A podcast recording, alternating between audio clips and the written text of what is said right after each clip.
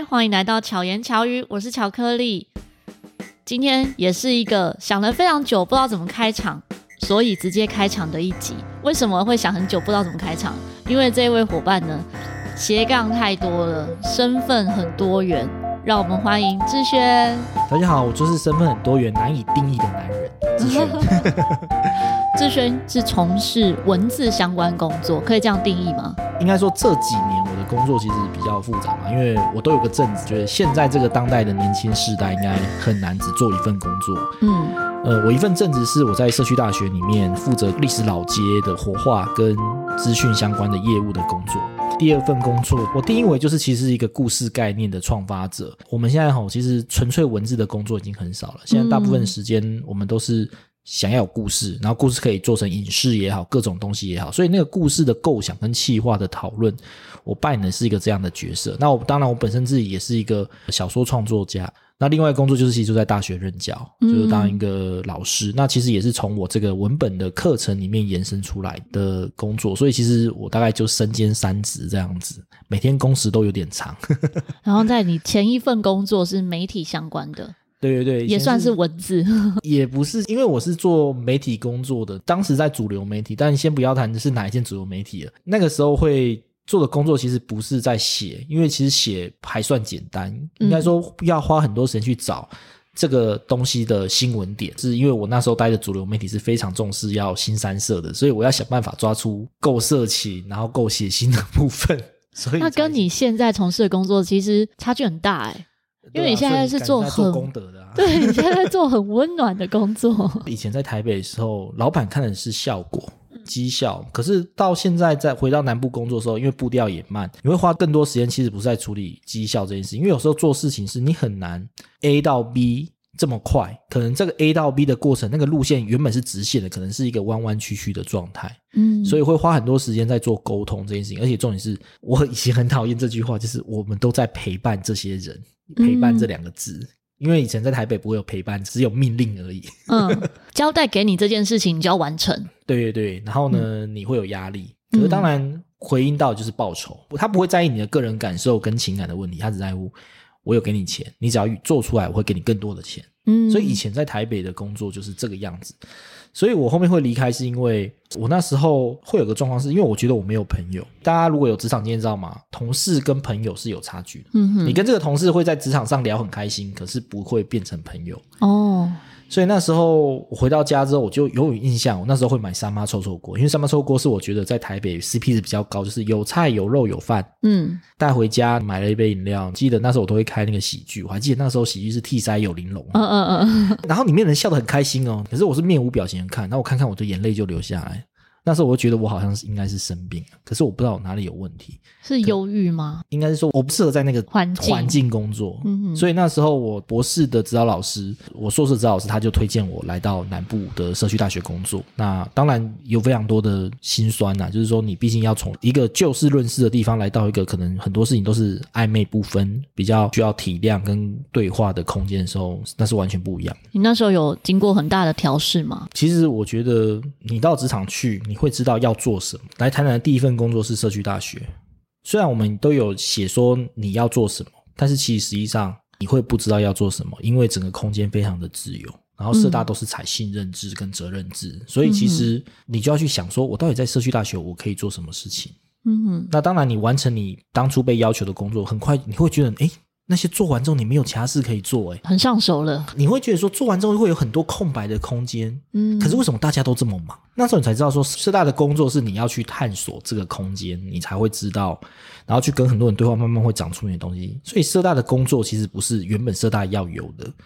我相信巧克力老师，你应该有感受到，社大很多的工作都是随着你在这个空间待越久，更多的对话，你会慢慢长出一些新的任务，对，而且好像只有你能完成的事情。没错。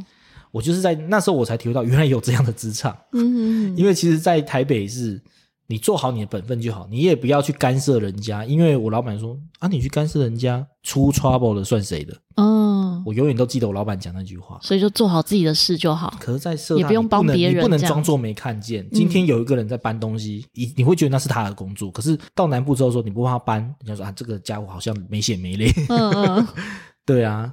所以才花了比较多时间再去做这样改变。那刚刚讲到的是在台南社大，台南社大又比较特别，是台南社大也很多年了。对啊，二十五年。像北投社大大概二十年，对，台南社大又更资深一点，而且更特别的是里面的伙伴也工作非常久，就是社区大学 几年，里面的伙伴就几年。这个很难得耶。对啊，所以说像我以在社大来说，我的年资是六年，算是最年轻的。对，可是呢，有人说六年，六年不是在其他社大是主任了吗？嗯嗯。我还记得我去参加社大联谊会的时候，还说社大工作人员只要三个月就算资深了。哦，真的哦，因为社大工作实在太辛苦了，流动率也高啦。因为有时候就像你讲的，你无法去做探索，找到那个任务的时候。就像你在玩一个 game 的时候，他都不告诉你要接下来要干嘛，你玩个几分钟，你就会想说，嗯、那我不玩了。哦，对，或者是任务太多，你觉得解不完。就像是乔薇老师，你会讲说很多的正能量东西啊，你第一个你要想到务实要怎么做，然后之后怎么去推这些公共事务的时候，这个过程你要怎么来？嗯，然后这中间会出现到很多的沟通的时候，有很多的沟通，其实社大没办法就事论事，应该是我我说的就事论事，不是说我们今天要关注某个事情，或我们在推教育的时候。没办法真的去教这件事情，而是说那个就事论事，是说你没办法很单纯的用命令的口气说，请你做这件事，请你做那件事，嗯、会比较软性的方式。对对对，然后有点算是其实。你在做这件事情，不是在做这件事，而是你在学这件事。这是社区大学的很重要的核心，所以我们都会认为说，我们所做的每一切都是在教育活动，什么社区营造啦、开书店啊、嗯、做什么实境游戏，还做 p a c k a g e 做自媒体，嗯、所有一切都是合作，都是一个学习。所以其实社大没有真的是像一般的，很像说我外包一个工作给给某个人这样子。不是这个样子，嗯，没错。对啊，所以我觉得这就是社大有趣的地方啊。这也是我会在社大这么久的原因之一。嗯，因为如果真的以终点来看的话，我在其他单位可能相同的工作时数，但是终点会很高。那为什么会愿意在社大那么久？是因为社区大学它扮演的角色不一样，它陪伴着这些成年人，或者是改变的不是只有让他学习新事物这件事情。还有其他更多有意义，然后软性可以帮助彼此成长的其他概念在里面。我其实也认为，因为我们的工作会认识很多不同的公共事务在推动的单位，嗯、他们会跟社大合作，很大原因就是因为他们无法去处理社大能处理的问题。没错，就像是我举之前的同婚好，如果你没有社大这个平台去讲多元成家不同的感情的问题，甚至我们之前还聊过 face。嗯，没有这个平台去进去，你不会去理解不同世代的人他当初为什么会这样想事情。他想那个事情不是因为他反对这件事，而是其实他没，他没有机会接受到。而且坦白讲，有时候我们用的文本就不是用他的角度去看。嗯，所以对他来说，那些文本都是叫做我们讲给年轻人看的啦。不是要给他们看的，或者他可能看不懂那些字词什么意思啊？有趣的事情他都不懂。你举的那个例子对他来说他无法去套。但是如果你某个故事或某个想法，像我们之前讲同婚，我们会拿花木兰。嗯、我说当初那个里面的男女主角，如果那个男生不知道花木兰是女生的话，他也喜欢上那个男生，他算不算同志？结果他知道花木兰是女生之后，他很失望。没有啦，没有这样啊，没有这样演啊。但是他们就能理解这件事情。就像是我们之前谈 face 的时候，也是因为我们播了一个电影之后，我们的生命老师去分享。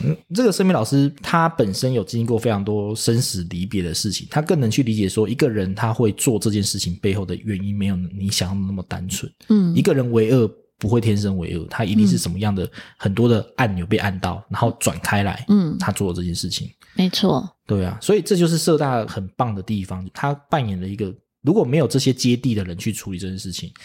你永远都会觉得你的东西都很难破圈，因为社大课其实每个老师都是一个很厉害的破圈子。你一份教案要让来自不同世界都能接受，而且还能持续上课，这个人很厉害。这也是很多人不理解的部分。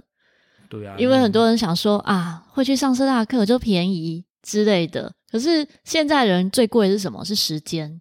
对对，要怎么样让他愿意一直持续学习下去？这跟金钱不一定有直接的关系。对啊，你说最贵是时间，不如说我跟你讲说，大家现在是很会浪费时间，就是他划个手机就没了。哦，没错，这真的很两极啊。对，这很 两极，就是说，我觉得大家的工时跟时间其实都有在调整。我我觉得工时跟分配其实都有在慢慢的减缓。嗯，因为几次的血汗劳工事件，其实政府都抓得很严谨。我觉得现在是你有很多的无用时间，你不知道拿来干嘛。那当然也是他学习是一部分。那其实有时候我觉得是因为我们现在的人越来越没有耐心，而且我觉得现在的人有一个很大的问题。我这也可以问问看巧克力老师说，你当初在学陶笛，或者说在做这个 podcast 的时候，在做剪辑的时候，你有没有经历过一段非常痛苦的鬼打墙时期？就是怎么做一直失败？啊、没错。然后你心中有一个很美好的想象，可是你怎么做就是达不到那个地方。对、嗯，即便我们现在都还在往前进，可是现代很多人不愿意接受这段过程。嗯，所以他会认为。我多花时间就是没有力气，或者很容易就放弃。对，我自己念社会学，我觉得这就是一个资本主义的陷阱。当他告诉你说外送很方便，你去吃外面的食物很方便的时候，你就会不愿意去买菜，不愿意去学煮菜。嗯哼，然后慢慢的你就这个能力就没有了。他为什么要把这个能力给你剥夺掉？就是因为他要卖你这些东西。嗯，所以其实他。让你越来越没有耐心，巧妙的让你慢慢的不去学习新的事物，然后他把这些原本你就会的东西，然后弄成另外一个非常方便的道具卖给你。你接受了这个东西，那怎么办？耳濡目染的调整。对啊，到最后你就会觉得，哎，就叫外送啊，就怎么样啊？嗯。可是你有没有发觉，其实很多东西你自己在做创作，你更能理解到是说，当你下去做，在做的过程中。其实没有失，不是都失败呢，因为失败过程中你在学到另外一个东西，会有很多不同乐趣啊。对，然后你你你不觉得你面对到各种的挫折压力的时候，你你更能去接受这件事？没错，还有一点是，就是因为我遇到各种别人都没有遇过的问题，所以我才能够开课。对啊，所以、就是、我才能够诶有我这些经验，然后再去教给学生。对，所以其实像我之前开小说课，我在大学开的时候。当然，因为我在社大，我想说工作人员就是不要再去跟老师抢饭碗了啦。嗯，但是当然有让老师在，可是我其实也能看得出来，像我本身是从写作开始，就像呃巧克力老师你是学陶笛一样，我当初写作也很单纯，就只是它是一个我国中的一份作业。然后那时候我写，我觉得好好玩，嗯，然后开始慢慢，我我没有像我太太，我太太是中文系毕业，他们有学过正规的那这些文本创作的训练，我不是文学背景的。我的所有的创作都是从我的阅读来，所以我是从阅读中慢慢去学会各种的写作技巧，然后慢慢的，诶，就刚好有一年大学，我还记得是大二的时候参加一个小说比赛，诶，我拿到了第三名，诶，我就出道了，就开始写。嗯、那时候我出的都是那一种所谓的 seven 在卖的那种四十九块的恐怖小说。嗯哼，我跟你讲，那时候写是想说想要一圆所谓的小说家的梦，可是后面发觉，当这个东西变成你的工作，而且你要写的是非常商业化的东西。像我那时候写恐怖故事的时候，我的所有的股都会就是基本上便宜的房子一定要租，嗯，不能去的地方一定要去，嗯，这样才会有鬼才会出来，嗯。如果今天这个人很聪明说，他有一个出现鬼的脉络就对了，对，就是有个 罐头。那时候我们就觉得说，原来故事是罐头，嗯，然后我们就用了这些罐头之后，就是能写出不同的故事，可是内容都是一样的，嗯。那那写到后面这到底有什么用？其实，其实可是会不会爱看的人，他还是会一直看。可是你自己很清楚，就是说那个东西就是不是你喜欢的。对，而且你知道那个东西就是不好，那就是劣质的食物。就像是你是一个很会做菜的人，你知道这个食材就是很差。嗯。可是现在有人愿意花很便宜的钱买这个劣质食材吃，那你也知道那个其实是在伤害他。哦。其实就会跟我以前在做媒体的时候一样。觉得我那时候真的是有，有时候真的觉得自己蛮低气。女生只要穿的辣，她明明在讲一件正事，可是我马上就只会说哦，她的身辣妹什么身材很好啊什么的，然后低奶什么的，反正那时候都会学这些词汇。可是其实那个东西真的是你看完之后发现，哎，我好像没有学到什么东西。嗯，所以那个时候才会开始想说，有没有可能去做故事文本的工作？二零一三年那个时候参加了太阳花学运，还在硕士的时候。那时候我的指导老师是社会学，他是一个德国的社会学家，他是一个非常严谨的德国人。我每次都要跟他开读书会，然后读书会就是我要看完一本书，然后开始要画成一张心智图跟他报告。嗯，然后他就每一页每一页的跟我们讲我哪里读对读错，然后他就跟我聊很多社会学的问题。那时候发生太阳花学运的时候，他也是觉得说你应该要去理解，嗯，为什么有些人要去做社会运动这件事情，在那边得到了很多的体悟啦，看到了非常多的讨论。我那时候觉得台湾最难能可贵的地方就是去做所谓的。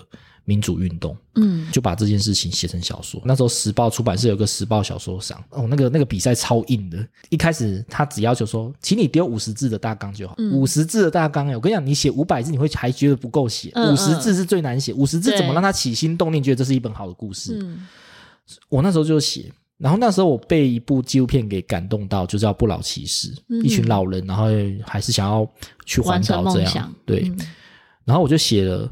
如果我们这些二零一三年这些太阳花时代老了，我们会面对到什么样的问题？那其实也去反讽台湾的很多的。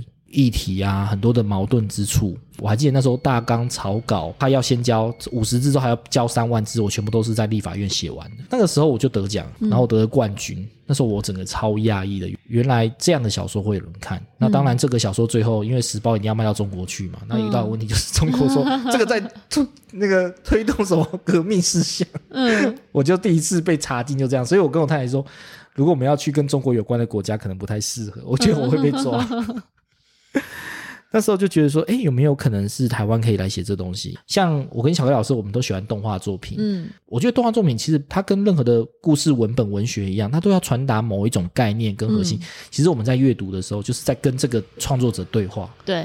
可是有时候你看到这个作品，看完之后觉得这个创作者就是把你当白痴的时候，哦、你会生气，你懂吗？没有什么内容这样。对，然后可是问题是你又很担忧说，那这样的故事它对人的影响是什么？嗯、会不会如果说像我？可能我故事的情节有时候老套，就是主角要一定要遇到非常多的挫折跟痛苦。他遇到很多挫折跟痛苦的时候，他其实得就要磨练。就像我们讲的小说都会有那个修炼，嗯、都会有英雄旅程。对，可是现在的人会说这个是老梗。嗯，可是像现在这样，你莫名其妙到异世界去，你变得非常强大，可以拯救世界，啊、不觉得这样到底有什么意义吗？完全不用任何努力，他就得到所有能力。然后所有的女性都喜欢他，然后所有的女性都是。不是真的样子啊，这个真的女生不会长这个样子啊。可是你认为这样的讲话方式对女生这样讲，所以那时候我常会在我的课堂上会跟学生说：如果今天你这个女生是你很好的朋友，你用这种话跟她讲，你觉得她会听起来会很舒服吗？还是她其实会很不爽？嗯，我说对啊，可是你都知道这是有问题的，那你为什么还要看这样的作品呢？嗯，所以那时候才想说有没有可能去开这种文本的课。我那时候跟台南大学的一个他们的数位系的一个秘书聊过，然后他说：“哎，不错，你要不要试着开？”然后我那时候开了第一次的工作坊，我蛮讶异的，班上五十个人，一口气来了五十个人。嗯、我就说：“这个课不是很常开？”他说：“有，他们之前都找那种文学相关背景的科系来开，可是不知道为什么效果很差。”然后我那时候教大家第一件事情就是，请大家写一个自己的人物人设之后，请大家演给大家看。嗯。然后大家就开始模仿各种，有的装的很帅，有的很中二啊什么的。诶，那时候大家觉得，诶，原文文本课这么好玩，我才发现说，诶，当文本课进来的时候呢，诶，他们改变了，因为原本他们在做的东西做一些工程的东西。可是他们遇到个问题，他们设计这个东西之后，他们不知道为什么要设计。然后第二点就是，他们连说明书都写不出来。嗯，就他做完那个东西，他没办法告诉别人说这个东西要拿来干嘛。嗯嗯。所以文本的课就是能解决的问题，所以我才开始做这个文本相关的推广啊，跟故事化的工作。嗯，对啊，来，这是在台南大学的部分。对对对，我自己斜杠的工作有蛮多都是故事的工作坊。嗯，就是我带领大家去认识故事、读故事，然后故事该有的需求，但是不走传统的那一种，像你讲的英雄旅程这种，是属于蛮经典的剧本格式的。你自己创作小说类型，除了你刚刚说比较社会运动相关的，嗯、还有什么类型吗？其实就是因为我本身在台南，我其实也没有想过我会写发展这个脉络。是因为我在台南社大，我的老板是一个非常爱聊天的人。嗯，基本上我跟他开会，大概只有第一个小时会开正经的事情，后面都在讲他最近发生的事情，还有他最近会跟我讲一些台南的鬼，有的没的。嗯，因为我的工作是在历史老街，台南是一个很奇妙的城市，台南的所有一切都是用故事组成。台南人今天为什么那边会有这个神明、这个神像，它都是一个一个故事。嗯，我们都不会叫天教，这叫做故事，因为他们会用故事去解释这件事。而这故事没有文字记载。嗯嗯，都是口耳相传。对，就是说我爷爷讲给我听的，我阿昼讲给我听的，他、嗯啊、一直听听听听到现在这个当代。我那时候他讲给我听，有时候我很感动，就是说，哇，台南真的是一个故事城市，嗯、用故事所串联的城市。那时候我就想说，有没有可能把这些故事变成是当代年轻人喜欢？所以我现在的。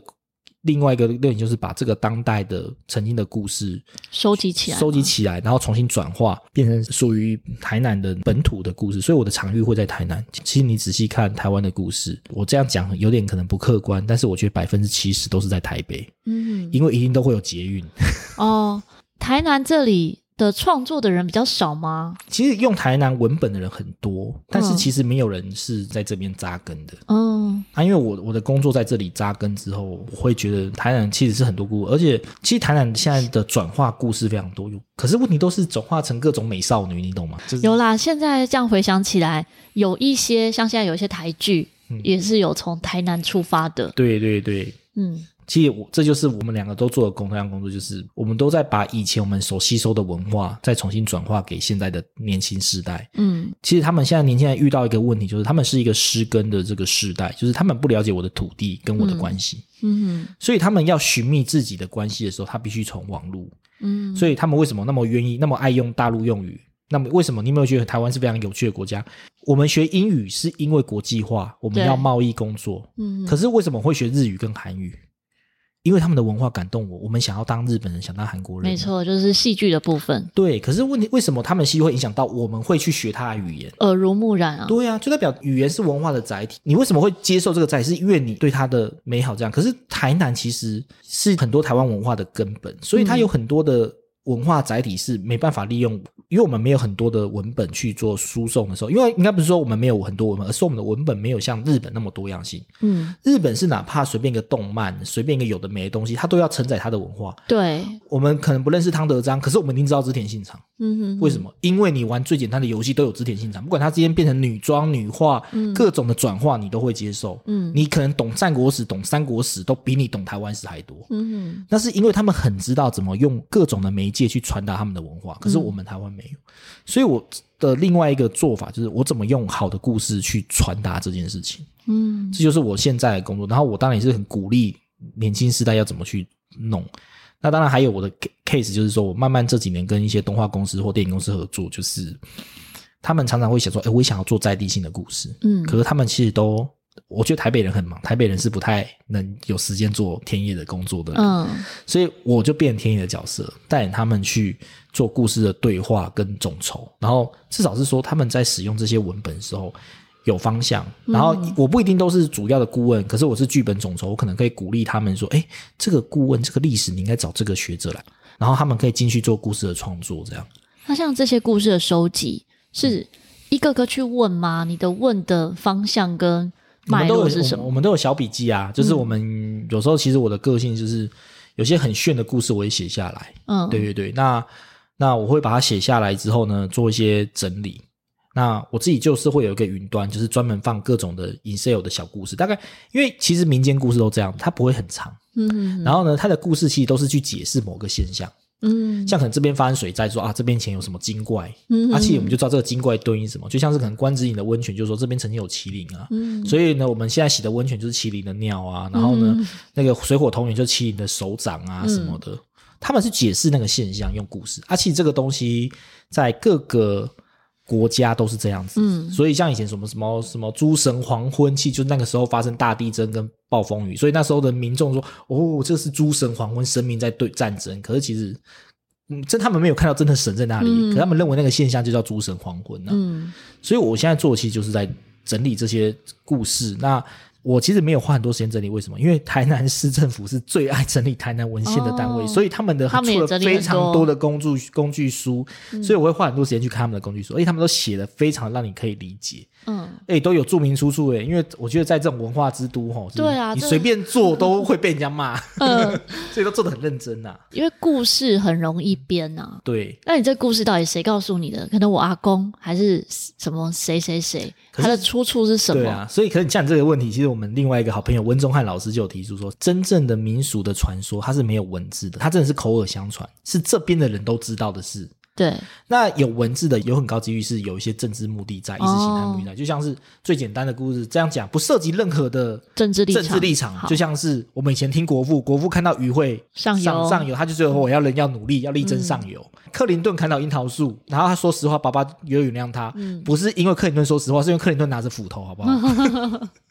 小时候听到的一些故事，可能他是有希望我们往哪个方向发展。对，他是有政治立场在的，所以他是有文字的。我最喜欢去听的是什么？今天这边有一个这个现象。我问他啊，这个怎么来的？然后其实我们会听到好几个版本。做这种田野最大的问题就是，台南又是全台湾啊宫庙最多的。嗯、我们台南有立案的庙是一千六百多间。嗯哼。我们在做采访的时候，台湾南的很多故事都跟庙有关。嗯。就会出现这两个庙非常近的时候，A 说是他的，B 说是他的。嗯。谁才是真的之类的这种争辩？对，所以我觉得这就是民间传说最有趣的地方，他会很暧昧不清。为什么？嗯、因为每个人都可以有诠释他的机会。嗯。所以我会利用采集的这个。故事的文本，但是我其实保留一个概念，就是核心思想。我一直认为一件事情是这样子，我自己这几年在写的小说里面，我在整理他们的对社会的看法的一些想象的时候，我发觉他很多的想法其实都是在解决我们台湾当代的问题。我们台湾现在认定的，可能在父母那一辈，他们认定的意识形态，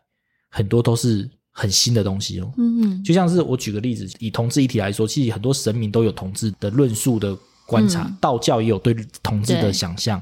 其实坦白讲，哎，拜托，那个是好几年前的东西了，怎么可能？你看，就代表说，在好几百年前就有人在处理这些问题了。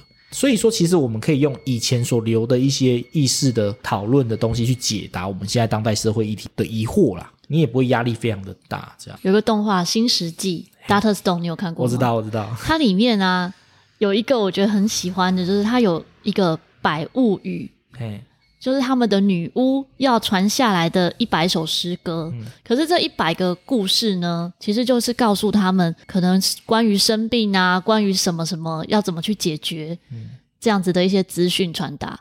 我觉得在早期的这些故事，其实就是这样的用意。而且它都有核心的思想在。嗯、那其实我觉得核心思想不会因为你多少年而有所改变。就像是我们讲的道教的无为而治，其实到现在也是一样通用的。对，坦白讲，我们现在为什么会那么焦虑或繁忙，不就是因为我们的物欲？就像你刚刚讲的，你跟你的伴侣，你们是没有太多的物欲的。嗯，像我跟我太太，其实我们是我们在聊今年过年的时候，其实我们今年过年也是想说，要不要去吃什么好一点的什么东西？要不是情人节，是因为他想要吃某某某，我们特别去订。可是之前我们就觉得说，如果要花这个钱，这个东西不如回家自己煮。嗯嗯，没错。然后后面就是今年就是我都回家自己煮。嗯。弄完之后他也觉得很好吃，我也觉得很好吃。然后说，哎、嗯欸，这样，哎，其实好像也不错呢。嗯。可是。你是快乐的啊，因为你你如果现在花了两三千块去吃那个东西，然后就发现超难吃的，你只会一一肚子气。而且 CP 值没有那么高。对，重点是一你会觉得你的钱财流失了，你损失了某东西。嗯、然后第二个是你心里得不到满足，然后第三个就是你会有力起烦恼，你知道吗？嗯。那我觉得其实佛教也在说啊，不要起烦恼。那我们不也是利用这种方式，就是我们就不会起烦恼啦。那我们也没花到什么钱，可是我们过的品质更好。我觉得这就是代表以前的核心想在解决我们这个当代的问题啊，它变成是解决当代问题的。一个钥匙跟一个提醒，嗯、当代人反而就是说啊，这个东西就是时代久就是久，没有很多的想法都是很新的。没错，我觉得这个可能也跟因为是故事，那个故事是老故事，他们没有去发现那个核心，嗯，所以就认为那是老观念。可能有一些习俗是现在还能用的，那也是前人的智慧。可是以现在的人来看，他如果没有去看到那个背后的核心的话，他就认为那只是一些老旧的做法。而且我觉得现在也面对到问题。我在做这个故事创作课的时候，也发现一个问题：现在很多的很多的人，他为什么去排斥这些老东西？最大的问题就是他们很想要做自己。嗯哼。可是他的自己是什么？因为每个人说：“我不要听你的，那个就是老古板，那是什么老东西啊？”问题是你的自己是什么？对，没有去找到真正的自己。对啊，你自己不知道自己。那我想请问你的自己是什么？第一个，你跟所有人一样。随波逐流，人家叫副边打就叫副边打，嗯，人家买名牌就买名牌，你什么东西都是照着资本主义。别人有，所以我也要有，对，那种感觉。那这叫做做自己。拜托你的，你这个自己可能跟一千多万人都一模一样的时候，那这个哪叫做自己？你是最没有特色的那一群。嗯，你可能对那件事情，你问他你为什么要这个东西？他也讲不清楚啊，但他觉得他要追求这件事情，那买了又能怎么样呢？嗯，你买了之后就是完成了一个目的，有没有？就像那个游戏厅，叮叮，你恭喜你得到了这个东西，OK，那又叮叮第二个样东西出来，你要赶快去嗯拿买这个东西，就是在完成任务。对对对，你到最后就是永远在追逐这个东西啊，那你你的钱永远都不够花。嗯，以前我也是一个很省的人，嗯，但是这几年我不是省，而是这几年说我我是已经开始切断不必要的消费之后。嗯我认为钱就是要拿来对应到是让我的生活品质更好这件事情。嗯哼，但这个更好品质是并没有去剥夺我或让我起烦恼这件事情。如果今天花了钱我还会烦恼，嗯，那我就不会花这个钱。没错，我有这种感受。像我有一段时间，比如说疫情的时候好了，我们没有要花什么钱，但我又持续还是有收入。我不知道我赚钱要做什么。对啊，然后我觉得出去啊。对，我觉得我赚钱的目的到底是什么呢？我才开始思考，真的钱。的这个概念，跟我是不是真的需要这么多钱？那我拿了钱之后，我要做些什么，让它对我来讲有意义？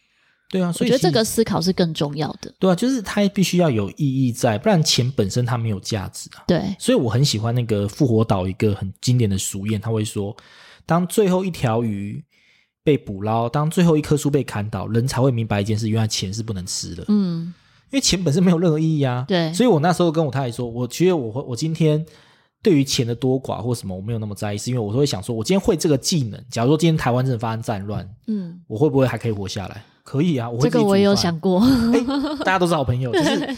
你会想说，那我今天我就知道啊，这个食材可以怎么弄怎么弄。嗯、我只要有火，然后有一个锅子，然后我想办法炼到油，我就能做饭，我就能活得下来了。嗯，那你什么不会？你只会叫副边打人。遇到战乱你怎么办？嗯、你真的就是人，你只能投降啊！你怎么不会？因为你没有活下来啊！所以我这几年就是尽量很多事情能自己处理就自己处理，自己做，就是这样啊。有时候我跟我老公一起看动画，我们就会讨论到说：“哎、欸，你看这个里面演到什么什么童军技能？你看我们以前没有白学呢。”只是这些神姐还是要会打。啊、当假如说有天巨人来了，呃，那个是巨人，然后想 再回归到你的这个本业，会发现说，哇，你的很多工作都是延伸出来的。嗯，应该不是你本来就想做这么多事情，而是你做这件事情有趣之后，你又再去做另外一件事。哎、欸，对，我觉得延伸蛮重要。我自己觉得大家对斜杠理解有点错误。斜杠不是你多做很多嗯不同的事，嗯、斜杠应该是说你在提升自己的价值的过程中，每一个价值它可以对应到什么样的提供什么样的服务跟工作。嗯，在社大学会的一件事就是开会这件事，因为社大就是很多人要一起做一件事嗯的时候，嗯、一个人做都轻松，但很多人做就很麻烦，要靠很多的会议去巩固大家对那件事情的认知、共识跟还有分工。嗯。那时候我发现这件事情很重要，这件事情变成是我在外面我自己斜杠工作的时候，像我跟电影公司或我跟动画公司合作的时候，其实我扮演角色不是写剧本，我都是写大纲跟方向的人。嗯，因为我后面才发觉，这边有导演，有他们的执行编剧，然后有企业端企业跟制片，他们每个人都有想法，我想办法是把这个东西凑起来，建立一条完整的轴线来做故事。嗯。啊，这些东西怎么变成一个世界观，变成人物，变成一个故事轴线？这需要开会的。嗯，那我的好处是我可以利用几次的会议把大家的轴线弄出来，然后最后把它整理成一个完整的故事格式。嗯哼，那后面的人就轻松了。我就用这样的既定的世界跟人物开始发想故事。嗯、那所以，我其实都是这样。然后写的那个人到最后，他只要负责台词，负责一些情境，然后我看没有问题，符合这个调性就可以去做。我的工作其实很特别，我在那边扮演的不是。马上接一个案子，而是我去鼓励他们怎么去弄。然后还有就是说，假如说今天要弄故事，诶，这个故事要找谁来唱歌？这个故事要找谁来做所谓的我们讲的文化顾问，就是里面的内容的顾问。嗯，我们就我就可以借由我的社会脉络，因为社大的工作虽然赚不到什么钱，但社大的工作有一件很重要的事，它会建立你的社会人脉。人脉，嗯、这时候我们只要打个电话过去，他们就愿意。他就说：“哦，这个编剧很厉害，嗯、虽然没办法帮他们写那个细节的东西，但是你要找人，有找到对应的人，都可以找人帮忙。嗯，然后呢，又可以比较便宜，那他们后面就很爱找我合作啊。嗯哼哼，所以我才这几年都是在做这件事情。”然后这个延伸到后面，把这个经验弄下来之后呢，其实我要的就是这个这样的累积的东西延伸到就是在教学面，就是说我在大学教课，其实花更多时间到学生是你要不断的找回自己，做的是要找到核心，然后重点是你要学会沟通跟合作。嗯，沟通真的是现在很重要的一环。对，所以因为很多人有很多想法。或者是他也有很多的好的理念啊，这一些，可是他不懂得表达，或者是没有良善的沟通的话，就没有办法串在一起。我认为，如果你今天想要从事像我们现在讲的斜杠工作，我觉得你应该去盘点自己的能力，跟盘点自己喜欢什么。嗯，那如果你对某件事现在有兴趣，但它还不够足以变成是一个斜杠的工作的时候，我会建议你就去学习。嗯，因为你不学，你永远这个东西没办法变成你的能力。嗯，然后观望也没有什么价值。你就是直接去做。我自己的工作方式有一个方式叫做每天一小时。我每天给自己的工作就是，像我写小说，我有十四万字要写，十四万字感觉好很多，对不对？嗯、可是我说我就一天写一千字就好。然后如果我觉得我今天最近状态不错，我就写两千字一天。嗯、我每天写。然后但是如果今天遇到啊，我早上要开会，我早上临时有什么状况，我那一天就不写了。但是如果我中间有空白时间，我也会拿来写。这样的好处是什么？因为有时候人的个性是，我做一件事哦，做了一千哦，好累。大家的做法都会，我现在想办法，我要今天要写一万字。我跟你讲，当你设立一个一倍都不可能，你这段时间你一的能力还无法达成的要求的时候，你就会摆烂，很难开始。对所以你就干脆说，我就写一千字，或者说你最少是写五百字，嗯，或者是写两百字就好。但是你要记住，当你写几天，只要你能累积天数，那个东西就会变成，就变成习惯，就会变成对，也会变成影响力。所以哪怕你中间因为像我太太她，我岳父岳母有时候需要去医院，嗯，或者说我太太什么需要我帮忙什么事情，或者说我四大工作很机动性临时要改变的时候，因为我有平常的累积，我根本就不用太担心平时突发的状态。嗯，没错，这个开始的动力真的非常重要。就像我之前鼓励学生，尤其是疫情期间的时候。大家感觉时间很多，可是也有很多莫名的忙碌。我那时候就鼓励学生每天练习一分钟。对，对，对，一分钟，你会一分钟都没有吗？你今天有一分钟有空吧？大家都会说有。好，那那一分钟你就拿陶笛出来练习。可是你拿出来练习的时候，往往会超过一分钟。对，因为你那个开始的动力有了，你就开始做这件事情。慢慢累积，你就不会只有一分钟。我觉得学习有一个很好的、很舒服的状态是，你会感觉到自己慢慢变好，嗯，而且你不会焦虑。其实你为什么会觉得自己好像找不到目标，觉得有时候内心会有一种莫名的焦虑？我觉得那就是因为你长时间一直停在某一个状态上，停滞的太久。对，有些人是希望自己好，可是没有跨出去，你没有开始是执行什么事情。那你只是一直想要怎样，想要怎样，那就会很多焦虑。对啊，然后呢，你焦虑停滞之后，你只会增加体脂肪而已。对啊，不然就像我运动好，其实我也很忙，但是我的我隔一天就去运动，然后有时候正月有空，我就会我们就会一起去跑。我跟你讲，跑步我以前会要求他要跟我一起跑，后面我发现这个家伙就只能放牧。嗯嗯，就是他看到我在跑的时候，他会跟着跑，然后之后他没多久又看到某个有趣的东西，他就会去别的地方。嗯，可是这但他至少有动啊，嗯，他有动就是有运动啊。对。我觉得大家要想的是这件事情，而且当你每一次都能克服某一件事情之后，你等到你得到这个能力之后，你以后就不会想要花钱，你就得到一个能力了。那就代表说资本主义在这个方面它无法去影响到你，就像是今天资本主义弄超昂贵的套餐，你说我自己煮就好了。像我们前几天我做了一个自己尝试做拉面，然后诶，他觉得很好吃。然后我们食材什么都用的非常好，做的非常的像真的在外面卖的时候，我就觉得说，以后拉面对我就没有影响力了。以后我去日本，嗯、拉面这个行程可以划掉了。嗯，对，这就是你慢慢在赋予自己更多的能力。当你的能力越来越充足的时候，你面对到这个社会有什么变化的时候，你在恐慌什么？嗯，你不会恐慌。对，而且呢，当你有一些基础能力之后呢，就跟我们玩游戏一样，当你的基础能力越多，你要随时面对到任何变化变化的时候，你也不会紧张，你也不会害怕，嗯、你反而认为。哎，你反而很 enjoy 这个变化。没错，兵来将挡，水来土掩，这样对，就是像这种感觉。焦虑就我我坦白讲，我觉得现在会变乐趣啊。我之前看过一部漫画叫做《自杀岛》，我蛮推荐大家看的。之后它是一个虚构日本政府说，如果你有自杀前科，都被丢到一个岛屿去，那个是一个孤岛，然后你就可以在那边自杀干嘛就好。他就是政府就觉得你们这些自杀的人就是浪费整个社会的这个资源。嗯，然后那群人就来到这边之后，发现哎，要在第二次执行自杀，他们会害怕，所以他们就没有，他们就想办法我们要在这个岛上生存。嗯，我觉得他给我很多的。我们现在有非常多的所谓的。心理症状的疾病，其实都在于是因为我们的能力越来越少，越来越弱，嗯、所以你会一直不断的在反问自己：说我到底存在这个世界？我们活着的理由是什么？嗯，但是自杀岛给了一个非常大的一个活着的理由。他说：活着的理由就是活着啊。嗯，你活着这件事，以前的人为什么不会有这么多的焦虑？是因为以前的人他的很难活着，他日出而对，他很难活着，所以他每天都是想着我要怎么活下去这件事情。嗯然后他就为了我要活下去，所以我要去狩猎，我要跟野兽竞争，嗯、我要有自己的房子，我要面对到天灾人祸，然后面对到疾病。嗯、可是他都一一的从他的世界里面，从这个大世界里面不断的去找到可以改变这个这个状态的方法。嗯，他也在学习不同的技能。当这些技能都拥有的时候，他可能就像他讲，他的一天很简单纯。我早上起来就是狩猎，为了早餐。嗯，然后早餐狩猎完弄好之后呢，我要开始准备午餐。嗯，午餐结束之后休息一下，我就要开始想晚餐。嗯，然后晚上没有其他事就睡觉。他的目的是什么？活着。他面对到各种的挫折压力就是活着。可是这个当代越来越舒适，我们人其实多了非常多的无用时间的时候呢，嗯，你没有去使用这个活用时间。然后你能做什么？就花手机。然后手机现在所有的告诉你说啊，你为什么不快乐？你没有花钱啊。嗯。任何的网红都跟你说我超有钱的，我要买名牌包包，我要二十一万的意大利旅行。嗯嗯。各种的东西都告诉你说你就是穷。那你没有得到这些东西，你就不快乐。不快乐，你就一直活得到什么意义？嗯。那为什么你要跟这些人比？我觉得也到了尾声。其实我想跟各位讲说，你要不要试着去学？其实我觉得社区大学它提供一个学习的环境，就是告诉你一件事情，就是你要去学。我其实很喜欢在社大一个理念，我自己都弄这个时候，你就是来社大学习知识。但是用这些知识去改变自己的生活。嗯，那你只要有了改变，你就会发现这个改变是比你想象中充满着力量的。